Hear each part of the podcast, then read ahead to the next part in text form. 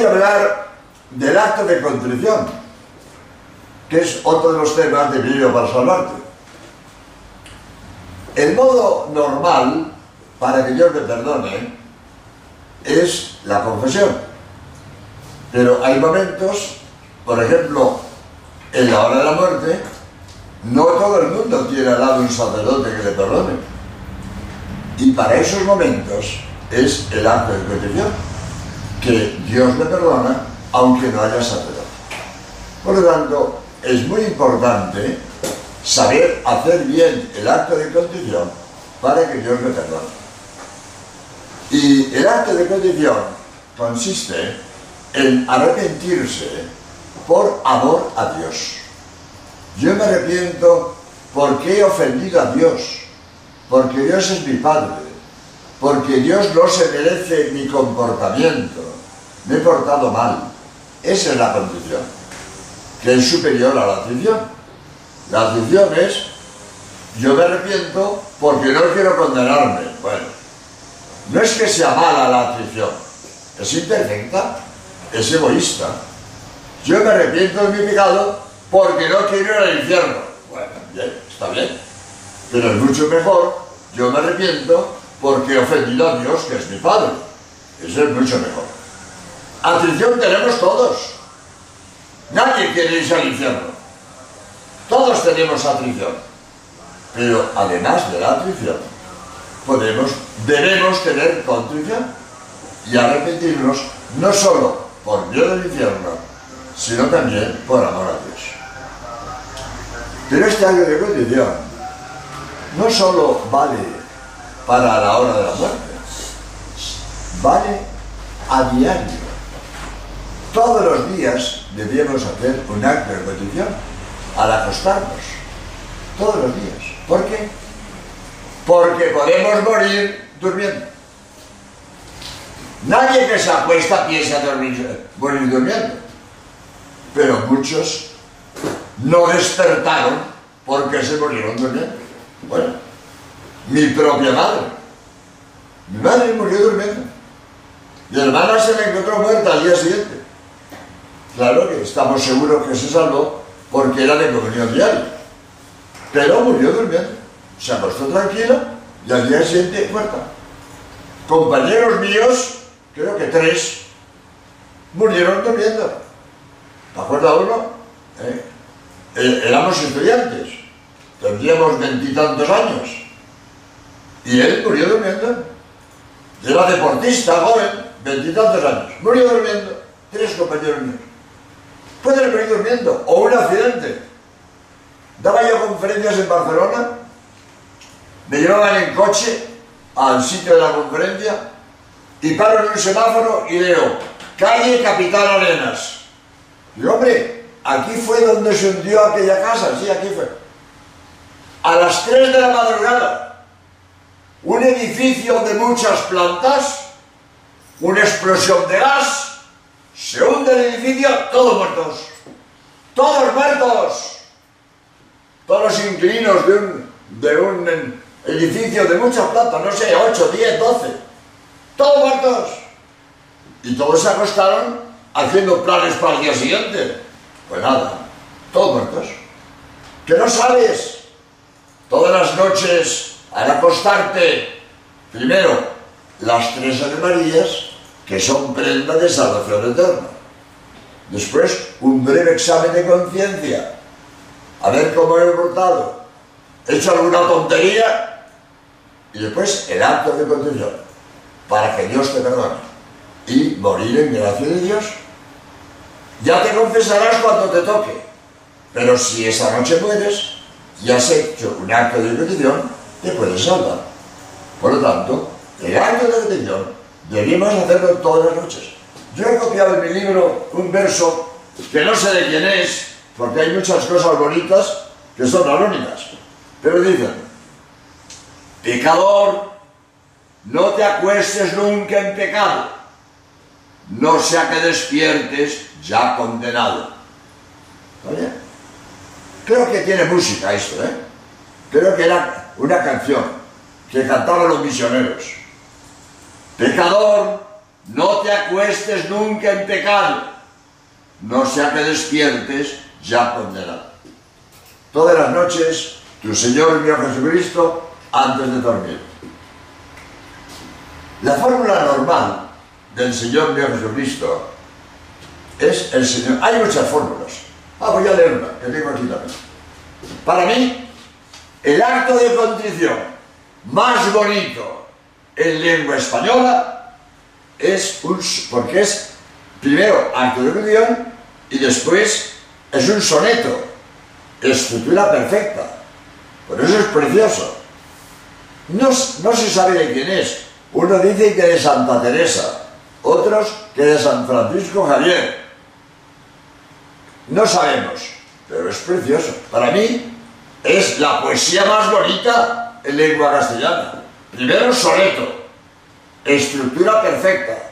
Y segundo, acto de condición, pensamiento sublime. Fijaros qué bonito es esto. No me mueve mi Dios para quererte el cielo que me tienes prometido, ni me mueve el infierno tan temido para dejar por eso de ofenderte. Tú me mueves, Señor. Muéveme el verte clavado en la cruz y escarnecido. Muéveme el ver tu cuerpo tan herido. Muéveme tus afrentas y tu muerte.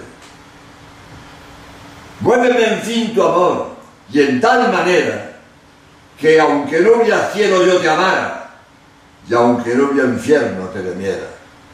No me tienes que dar porque te quiera, porque aunque lo que espero no esperara, lo mismo que te quiero te quisiera. Qué bonito.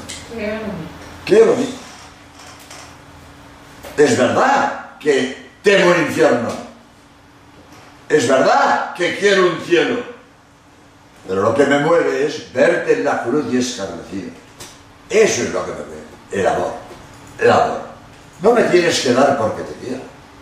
Porque a lo que espero no esperara, lo mismo que te quiero te quisiera. Precioso. Bueno, eso es un... Hay muchos, muchas formas. La normal es el Señor mío Jesucristo. Pero en mi práctica de confesionario he visto que mucha gente no sabe el Señor mío Jesucristo. Mucha gente. Las mujeres, como se confiesan por la rejilla, yo no sé lo que hacen. Yo digo, bueno, mientras el suelo diga el Señor mío Jesucristo, no le veo la cara, no sé lo que hacen. Los hombres que tengo delante, muchos no saben el Señor mío Jesucristo. Yo empiezo la fórmula y le digo, diga el Señor mío Jesucristo, yo no te dice, Señor mío Jesucristo,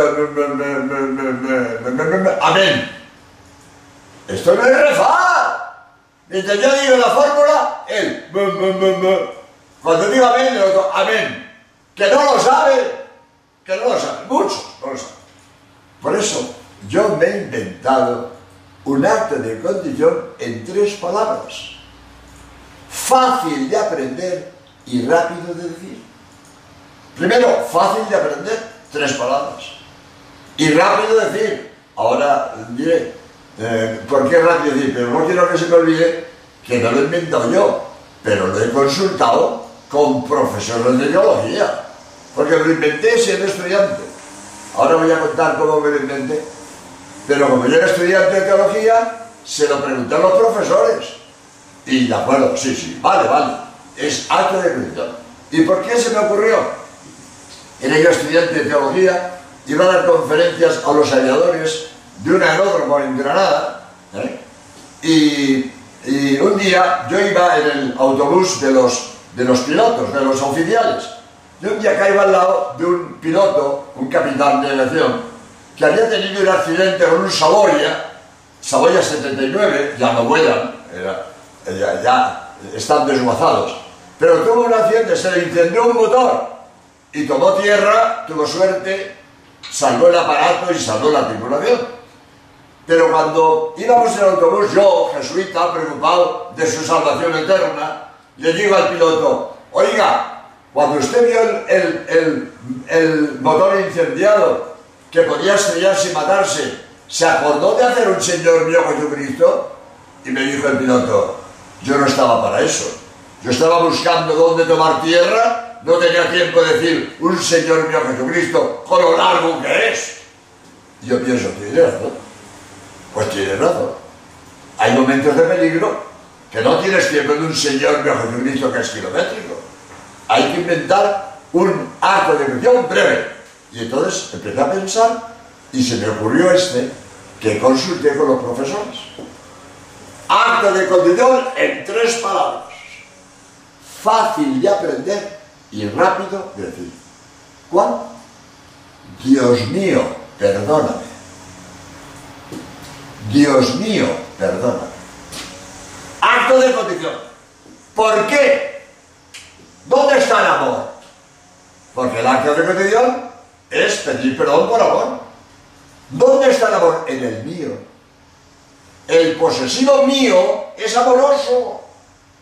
Cuando una madre dice al niño, vida mía, cielo mío, tesoro mío, lo quiere. ¿Pero por qué son expresiones Por el mío.